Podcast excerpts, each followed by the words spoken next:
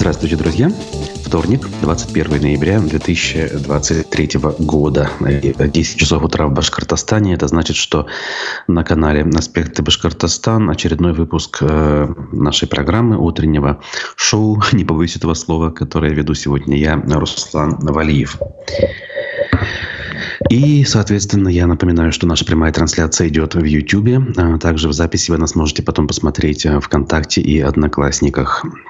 Э, ставьте лайки, мы это очень любим. Также, а также подписывайтесь, те из вас, кто этого еще не сделал, потому что мы всякий раз все-таки видим, что нас иногда смотрят, а, ну как иногда, регулярно смотрят новые зрители, которые впервые натыкаются на наш канал. И, соответственно, э, некоторые из них задерживаются. Поэтому я рад всех приветствовать. Подписывайтесь, ставьте лайки и пишите комментарии свои. Обсудим, как говорится, все, что важно, все то, что у нас заготовлено по Э, плану сегодняшней программы, впрочем, как и любой другой программы. Поэтому давайте сразу и начнем. А, значит, э, какая у нас тут новость будет первой? Ну, буквально, пожалуй, а, касательно нашей новой общественно-политической э, деятельницы Дилары Гундоровой. Она э, дала объяснение в Министерстве иностранных дел, то есть в полиции, по поводу заявления заместителя руководителя аппарата правительства Башкирии я думаю, что предыстория вам понятна. Гундорова была сама чиновницей Белого дома, активно взаимодействовала там с высокопоставленными чиновниками, прежде всего, правительства нашего региона, э, то есть э, Андрея Назарова и его подчиненных, так скажем. Ну, хотя, на самом деле, мы понимаем, что не всегда министры являются э, в первую очередь подчиненными премьер-министра, потому что их назначает глава региона, и они чаще э, бывают членами команды главы. И вот это вот э, формальное деление людей на команды не всегда соответствует неформальному делению на команды. Ну, да ладно. Э, так вот, Гундорова начала критиковать прежде всего Назарова и его команду, уйдя в отставку, и на нее пожаловались. Значит, она сообщила о том, что заявление на нее было подано получается, еще 2 октября, и оно касается ее первых интервью, которые вышли в издании «Пруфы».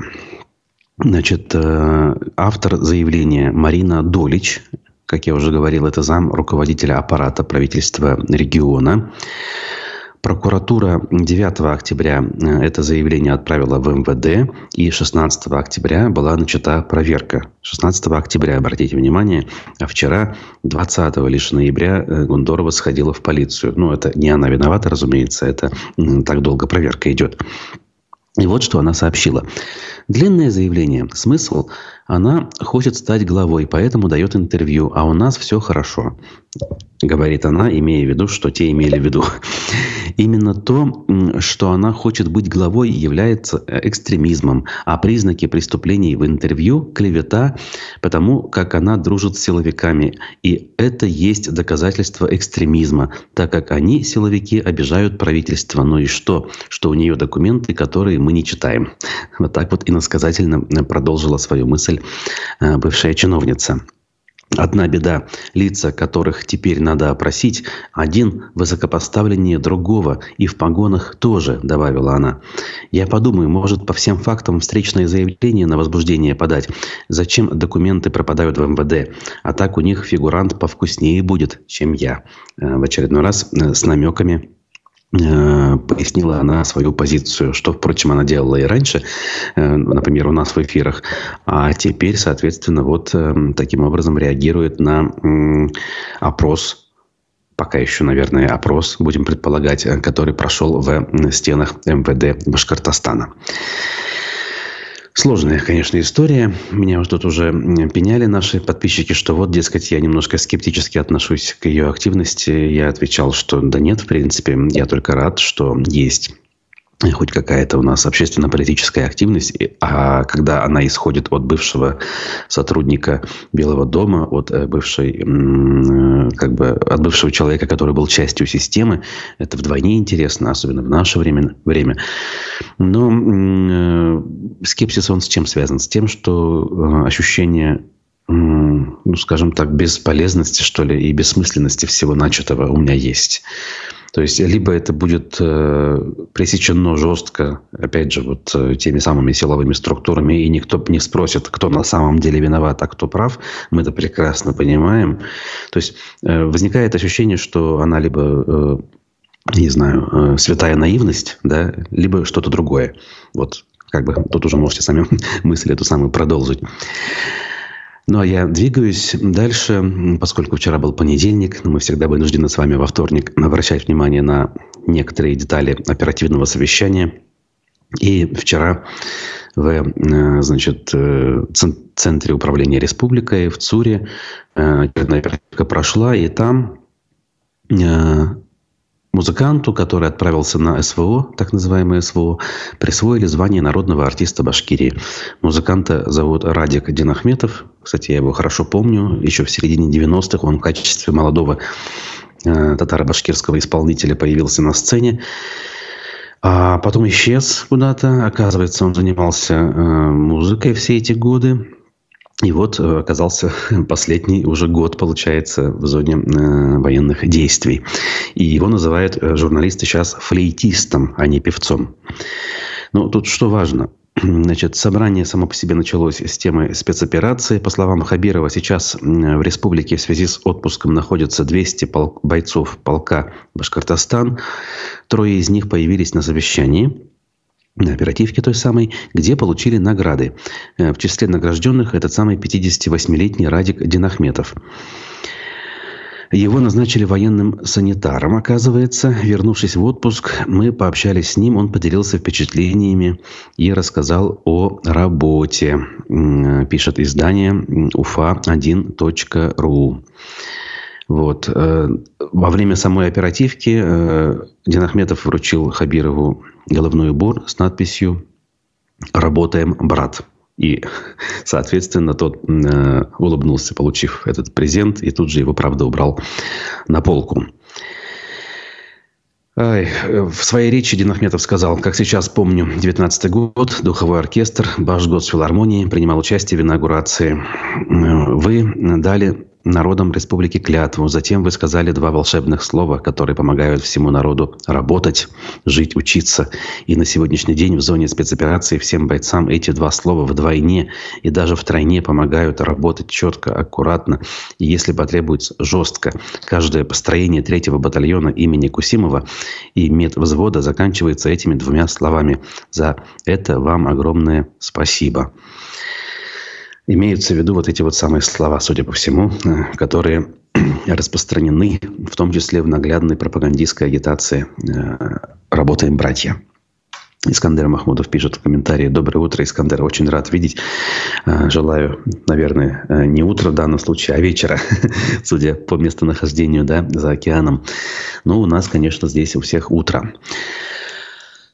А, дальше все-таки я буду двигаться. Глава Башкортостана пошел на тусовку с молодежью в куртке за почти полмиллиона рублей. Та, та же значит, Э, тоже, точнее, издание УФА-1 продолжает э, следить э, за нарядами главы республики и делает это очень даже метко. Значит, минувшие выходные Ради Хабиров провел встречу с так называемыми дерзкими студентами-активистами в парке «Патриот». Там он рассказал о планах правительства и познакомился с молодежью. Ребятам тоже было на что посмотреть. Стоило хотя бы обратить внимание на outfit, в котором появился политик. Верхняя одежда главы Башкирии очень похожа на рубашку, но материал выдает в нем куртку любимого бренда российских чиновников. К тому же виден элемент на пуговицах. Если так, то, скорее всего, это кашемировая куртка от Loro Piana, тот самый итальянский бренд, о котором мы уже говорили. Напомним, в гардеробе семьи Хабировых много вещиц от этого итальянского бренда. Конкретно эту куртку дизайнеры специально стилизовали под рубашку, чтобы она выглядела легко, но при этом сохраняла тепло. Только посмотрите на описание материала с сайта московского ЦУМа. Да, и цена около 500 тысяч рублей. Сразу от себя добавляю 490 тысяч рублей. Впрочем, ничего нового в этом смысле.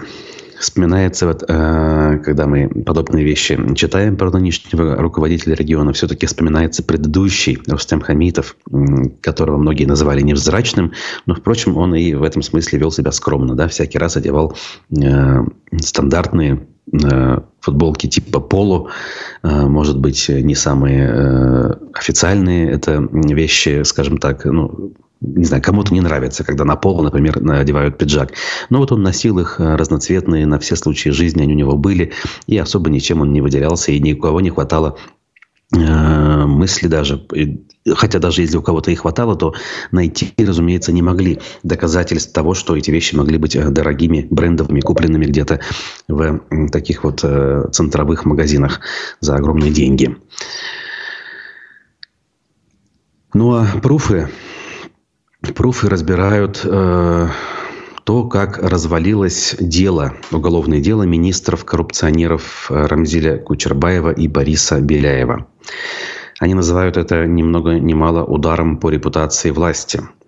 Как дело министров стало колоссом на глиняных ногах? Кто теперь возместит ущерб государству? Вернут ли бывшие министры 90 миллионов рублей в бюджет? Задались вопросом авторы материала. Дело в том, что накануне в Верховном суде Башкирии э, смягчили приговор этим фигурантам.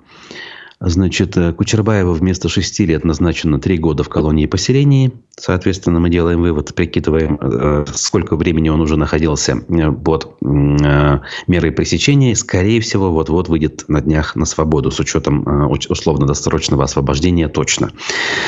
А Беляеву вместо шести лет дали всего два года и два месяца, опять же, в колонии поселении.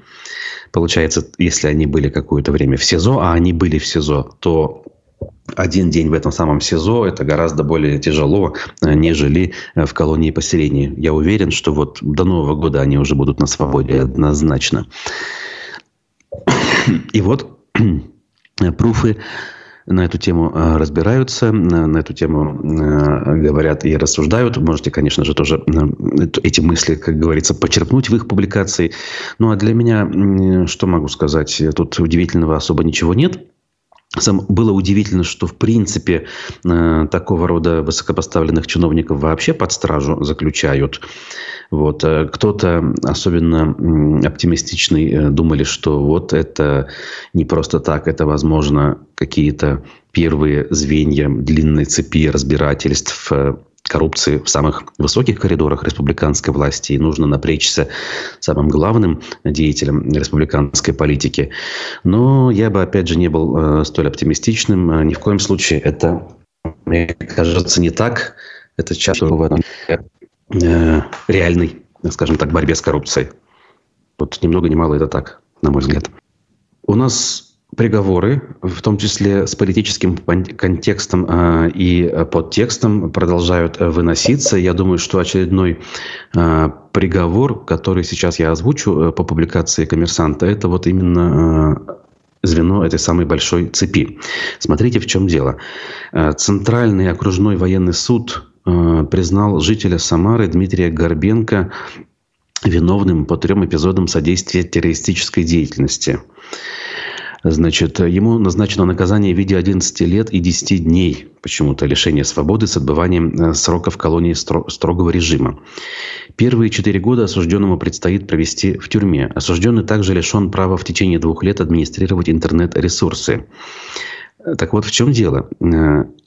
Пресс-служба управления ФСБ по Башкирии сообщила, что этот самый Дмитрий Горбенко, 96 -го года рождения, был признан виновным в публичных призывах к осуществлению террористической деятельности в сети интернет. Это 205 статья.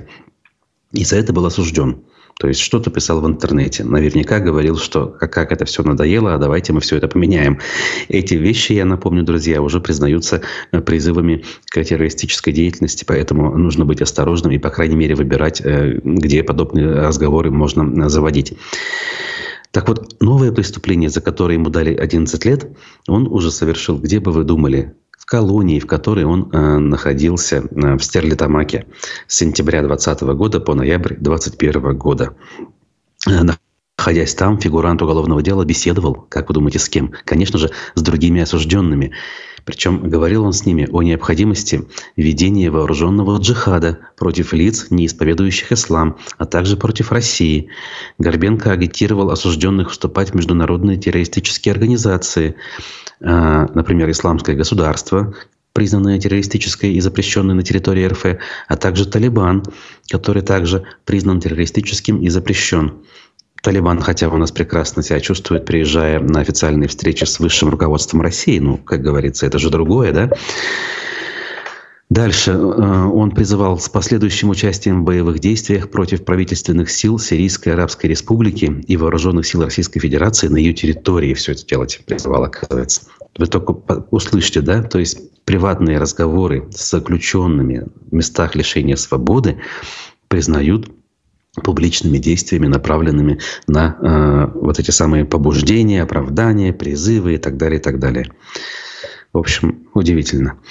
Хотя это я уж так, знаете, для проформы это слово произношу. Ничего удивительного в этом нет. Все вполне себе ожидаемо.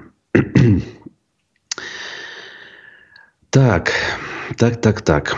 Ну, давайте. Сейчас как раз мы немножечко тему Ближнего Востока ввиду этих самых запрещенных организаций затронули. Наверное, продолжим в этом же духе и послушаем э, фрагмент э, нашего бывшего соотечественника, теперь уже ныне гражданина Израиля, э, в прошлом гендиректора муниципальной телекомпании «Вся Уфа» в Уфе Дмитрия Эгенсона. Вчера он был в гостях программы «Аспекты мнений» у Разифа Абдулина и в том числе поделился соображениями о том, что сейчас, сейчас происходит на Ближнем Востоке вот ввиду конфликта Э, в секторе газа. И более глубоко, скажем, философски они поговорили на тему э, пещерного, на мой взгляд, антисемитизма и откуда все это произрастает, как это сейчас выглядит. В общем, сами послушайте, выводы свои делайте, пишите комментарии, ставьте лайки, а я скоро вернусь, у нас еще есть новости. На мой взгляд, события в Дагестане как раз ярко очень показали, продемонстрировали, что у нас бытовой антисемитизм, он весьма распространен. И мало того, что достаточно было появиться слухом каким-то там, и толпы появились, которые разгромили аэропорт в Махачкале, требовали не селить евреев в гостинице, искали их в самолетах, беженцев из Израиля. И в итоге, в принципе, как я считаю, они отделались таким легким испугом. С одной стороны, был всплеск этих настроений на Кавказе, ну, сейчас я думаю, наблюдается. С другой, делегация Хамас официально прилетела в Россию. Как ты можешь вот эту картину себе в голове объяснить? Что происходит в России? В смысле, а что тут объяснять? Ничего не поменялось. Я вообще предлагаю вернуться к практикам. Зачем что-то изобретать сейчас, там, пытаться объяснить? Все это происходило там сто с небольшим лет назад. Просто надо всем евреям, которые сейчас имеют гражданство России, запретить жить в больших городах, например. Ну, какие-то оставить им там квоты. Ну, например, это хороший врач еврей. Ладно, тогда он заслужил, пусть он живет в Москве, например. А если он просто ремесленник какой-то или что-то там, не знаю, небольшой бизнесмен, ну, пусть едет в Шепетовку там к себе, что-то делает. А это раз. Второе, я считаю, что тогда надо вернуться к практике, что евреям запрещено овладеть землей, лавочки какие-нибудь держат, деньги в рост дают, и все. 1905 год, я могу более свежую историю напомнить. Я буквально перед эфиром посмотрел книгу Бродского, где он вспоминал свое детство. И буквально два предложения зачитаю, с вашего позволения. Финансовое положение моей семьи было мрачным, потому что отец демобилизован из флота в соответствии с неким потусторонним указом, что евреи не должны иметь высоких воинских званий, никак не мог найти работу. Что касается флота, то я был истинным сыном своего отца и в 14 лет подал заявление в подводное училище, сдал все экзамены, но из-за пятого пункта национальности не поступил. Ну, то есть это говорит о том, что и в более позднее время в Советском Союзе отношение к евреям было, ну, мягко говоря, не демократичным. был фотографом, фотографом неплохим. В Советском Союзе много всего происходило, бытовой антисемитизм никогда никуда не девался вот то, что произошло в Дагестане, проявление трех вещей. Первое – это вот этот антисемитизм. Давай так, что такое антисемитизм? Вообще принцип антисемитизма в чем? Он никогда не менялся за все времена существования человечества и существования евреев. Берется какая-то проблема определенного народа и обвиняются в этом евреи. Например, почему спивается русский человек? Потому что евреи торгуют водкой. Почему немецкий народ живет так плохо? Потому что евреи владеют банковской системой. Это говорит Гитлер, приходит к власти на этой волне, случается хрустальная ночь. Вот тебе антисемитизм. В любое время, пожалуйста, виноваты, кого надо обвинить? Евреев. Евреи есть везде. Сегодня есть Израиль, поэтому мы как бы здесь можем собраться. Во-первых, есть везде эти евреи. Во-вторых, они не ассимилируются, они не размываются. Это большая беда и большой щит еврейского народа в том, что вот есть традиции, есть религия, есть вера, вера, семейственность, есть язык, и это не размывается за тысячелетия. Вот. Еврейский народ остается еврейским народом, он не стал частью никакого народа. И это, естественно, вызывает подозрение, это такие чужаки, как-то выглядят по-своему. Ну, такая мафия, знаешь, внутри получается как бы. Да, а еще и талантливые, они там вот у них, это успешное меньшинство, ну, реально. Нобелевской премии. И каждую там третью, четвертую или пятую получает какой-нибудь, там, не знаю, человек с фамилией, заканчивающейся на «ич», Сон или Берг. Ну, что это такое, значит? Они там... Ну, подозрительно, как бы, да, подозрительно. Да, там вот какие-то банкиры там есть, значит. Ну, не могут же они не плести какой-то заговор, чтобы управлять всем миром. Не могут же они просто деньги зарабатывать. Ну, и так далее. Это первая причина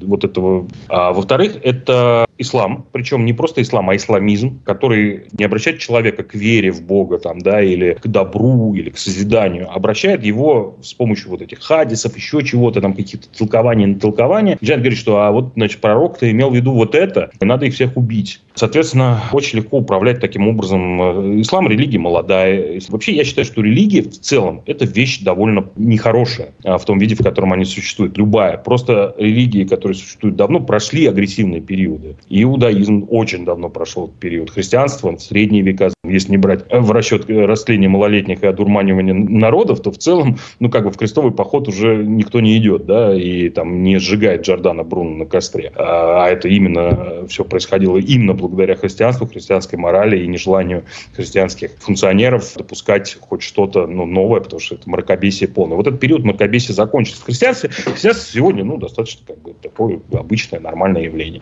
Вот, а ислам религия молодая, она самая из абрамических религий юная. И это не тот ислам, который ты привык видеть в Уфе, естественно, когда там тебе соседка приносит на Курбан-Байрам плов, а ты там на Пасху, там, не знаю, яичко несешь или там еще что-нибудь. Вот. Нету такого. Это ислам, который более фундаментально еще завязанный на кавказский менталитет, вот этот горячий. И третье, это просто абсолютно риторика властей, которая подогревает. Путин конкретно шутит, шуточки свои мерзкие про там, ну, значит, Моисея там, Иосифовича, или как он там шутил. Я думаю, что ты тысячи раз это замечал, когда кто-то рассказывает анекдот, потом понимает, что, ну, например, не знаю, я это замечал, по крайней мере, рассказывает еврейский анекдот какой-то, который ему кажется смешным, он понимает, что я еврей, он мне говорит, ну, ну ты же понял, да, что я, ну ты понял, да, да вообще, ну вот у меня там э, Рабинович, это мой лучший друг вообще. Это знаешь, как когда вот очень часто такая маркер гомофоба, когда он э, какую-нибудь шуточку э, или слово такое говорит, а потом говорит, ну, слушай, Серега же, он, ну, ты же знаешь, он это, ну, ну вообще я с ним нормально, как бы, и что, он у меня работает, все нормально. Ширма такая, оправдывающая твою там гомофобию, оправдывающая твой радикализм, антисемитизм. Это вот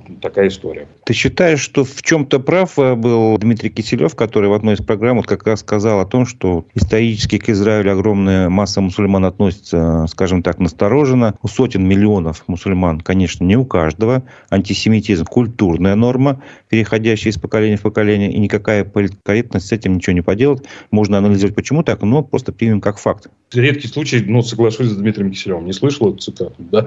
Это абсолютно так. Ну, Большая часть исламского мира относится к евреям э, и к израильскому государству как к чему-то, не имеющему права на существование. Ну что ж, вот такой, на мой взгляд, содержательный и очень важный э, фрагмент вчерашнего интервью мы с вами послушали. По большому счету могу сразу сказать, что вот с тезисами Дмитрия Егенсона я согласен в этом э, контексте однозначно, как и, впрочем, ча- чаще всего согласен. Вот. А сегодня, надо сказать, у нас в аспектах мнений будет э, политолог Арсен Шаяхметов. И буквально совсем скоро, после нашего окончания, его эфир в 11 часов. Поэтому также можете присоединиться в прямом эфире. Те из вас, кто смотрит нас, вот три десятка человек примерно, а, и, соответственно, задавать свои вопросы можете. Вот. Мы, соответственно, в оставшиеся несколько минут еще кое-какие новости давайте обсудим. Иногда кое-что курьезное происходит, и прямо невозможно не обратить внимание. Житель Краснодара в Уфимском аэропорту украл башкирскую шапку. Ну а пользователи интернета задались вопросом, почему так дорого. Значит, а шапка вот эта вот э, лисья с хвостом, чаще все-таки она сейчас сувенирная да, воспринимается, а не как э, реальный предмет гардероба для повседневной жизни.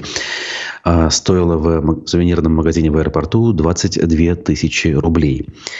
Сообщается, что 46-летний мужчина предположительно воспользовался отсутствием продавца взял с прилавка брелоки, посуду. Затем он э, подумал немаленько и забрал национальный головной убор. Этот самый за 22 тысячи рублей. Мужчину задержала в аэропорту, там же транспортная полиция. Башкирскую шапку вернули на место. Злоумышленнику теперь грозит лишение свободы до двух лет. Зачем все это надо было, спрашивается, да? Э, значит, и вот жители, соответственно, новость это увидев, начали писать комментарии, пишут пруфы. Почему так дорого? Э, ну и задались вопросом, для чего нужна была ему башкирская шапка в Краснодаре. Я, знаете ли, отвечу на вопрос. Подобного рода поступки такого рода людьми, которые все-таки, наверное, страдают от определенных э, зависимостей, в частности, вот это клептомания называется, да, когда ты не можешь не взять все, что лежит плохо. Э, так вот, э, это все э, происходит не потому, что что-то надо или пригодится, а просто потому, что вот плохо лежит. И смех и грех, конечно, на фоне других новостей это нас немножко ну, возвращает к обычным бытовым реалиям, но расслабляться не стоит. На этом фоне происходит все то, о чем мы говорим всегда, а именно преследование за мысли, за слова, за, наверное, даже уже ну вот за мысли я даже сказал, да. Хотя нет, за мысли пока еще вроде нет, но именно все к этому оно идет. И э, тезисы, которые в романах антиутопиях описаны, становятся потихонечку, к сожалению, реальными. Э, в то же самое время, в то же самое время у нас э, значит, жителям Башкирии якобы ну, может быть, на самом деле даже предлагают высокооплачиваемую работу. Например, можно зарабатывать до 180 тысяч рублей, пишут аргументы и факты. Давайте посмотрим, о чем речь. На интерактивном портале службы занятости населения опубликованы новые вакансии с высокой зарплатой. Так, в компании конечно же, нефтегазового комплекса. Э, Нефтегазстрой, так и называется, в Нефтекамске геодезисту готовы заплатить эти самые 180 тысяч рублей в месяц. А инженеру по проектно-сметной работе или инженеру-строителю от 150 до 180. В Уфе зарплату до 180 тысяч рублей обещают водителю автомобиля. Угу. ООО «Мастер перевозок». Минимальный месячный доход по этой вакансии, если верить объявлению, составляет 80 тысяч. То есть тут большой разброс. Вакансию проходчика опубликовала э, компания «Учелинский горно-обогатительный комбинат». Проходчик может э, получить от 100 до 120 тысяч рублей. Чешминский сахарный завод предлагает зарплату от 50 до 100 тысяч. Экспедитор на этом же предприятии э, не менее 100 тысяч рублей. Ну и много предложений от УМПО. Конечно же, э, нужны операторы станков с программным обеспечением, слесари механосборочных работ, шлифовщики, сверловщики. Зарплаты тут от 90 до 109 тысяч рублей. То есть довольно-таки приличные, даже по нынешним меркам зарплаты, чего еще несколько лет назад до всех известных событий там не было. Так что вот, пожалуйста, не обязательно ехать в зону боевых действий для тех, кто все-таки оправдывает эти свои решения желанием заработать. И заработать можно даже даже в республике, даже не только в Уфе, а, как мы видели, в некоторых других местах вакансии тоже неплохие есть. Так, шапку мы обсудили. Ну, давайте теперь немножечко пропагандистские СМИ посмотрим. Что нам обещает Башинформ? А, тут они итоги недели подводят. И неделя минувшая прямо была потрясающая, как и все прочие недели. Впрочем, новая трамвайная линия в Уфе. Встреча с Лавровым и будущим Башкирии. Главное. Мы лучшая молодежь страны. Это подзаголовок тексту о том, как Хабиров встречался в той самой куртке за полмиллиона рублей с студентами в парке «Патриот». Дальше а, под раздел э, публикации про туризм о том, что в Башкирии турпоток, оказывается, на 30% превысил прошлогодний. Все поэтому у нас тут замечательно. Транспортный форум, где принял участие Хабиров и встречался э, там э, с министрами федерального правительства Э, с Маратом Хуснулиным в частности. И вот тут вот, э, значит, э, тема о дороге Стерлитамака, много раз уже обещанная, обговоренная. Здесь уже как факт преподносится все. Ждите, люди, вот она появится скоро.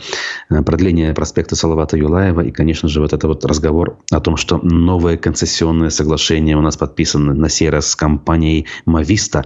И она теперь у нас возродит трамвайную линию. Но возродит, опять же, в каком-то непонятном виде. Для чего, спрашивается. Только в южной части города без соединения севера и юга, причем со строительством небольшого какого-то такого, знаете, аппендикса по улице Ленина, соединив революционную и Ибрагимова, что, впрочем, раньше было и сейчас, наверное, лишним не будет, но, на мой взгляд, это вообще в глобальном смысле никак не улучшит э, трамвайное сообщение по Уфе и не пересадит на него людей, самое главное. Ну что ж, зато мы подписываем и отчитываемся. Хотя где вот те же самые журналисты хотя бы задались бы вопросом, или даже не вопросом, просто перечислили бы предыдущие обещания в этом направлении нынешней администрации.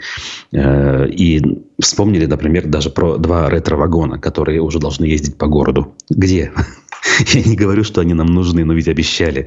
Раз обещали, где они? В общем, так. Встреча с Лавровым и получение орденов здесь преподносится тоже как отдельный успех. Но, впрочем, вот э, какие времена, такие и успехи. Ратмир Мавлиев у нас тоже отличился в этом смысле бесполезными новостями. Он назвал дату открытия резиденции Деда Мороза в Уфе. Опять же, не дату открытия чего-то важного, да, общественно значимого, а вот э, резиденции в виде э, юрты, видимо. В этом году он разместится в самом центре на горсовете, на площади Ленина. Преобразится сама новогодняя площадка, будет больше ледяных фигур, иллюминации, активностей. А, ну, вот так вот. То есть резиденция будет работать с 25 по 30 декабря, а также 31 декабря. Ну, тут время есть. И во время зимних каникул тоже еще будет работать. Если для кого-то это важно, пожалуйста, вот можете даже у нас на аспектах эту новость прочитать с подробным расписанием. Ну а новогоднюю елку из Башкирии установили на ВДНХ в Москве. Радуются аргументы и факты. Значит, на территории международной выставки «Россия» установили елку из Башкирии. Ее украсили игрушками с национальным колоритом. Это башкирские куклы, музыкальные инструменты и национальные украшения. Сарматские олени золотого цвета, соцветия курая. А, значит, всего на проекте «Елки России» будет представлено 89 регионов. А, то есть это не главная елка всего этого бесконечного праздника. Это одна из многих елок, э, которые, получается, представляют э, разные регионы страны. Ну вот, опять же, если для кого-то это важно, я эту информацию тоже взял в нашу сегодняшнюю встречу. А пока буду заканчивать и напомню, что впереди еще аспекты мнений с Арсеном Шаяхметовым в 11 часов совсем скоро. А я с вами прощаюсь. Увидимся с вами ориентировочно в четверг в это же время. Не забудьте про лайк, не забудьте про комментарий. Сегодня как-то в чате было не очень активно. А, поэтому еще раз вас призываю в будущем это делать. Увидимся. Хорошего дня. До свидания.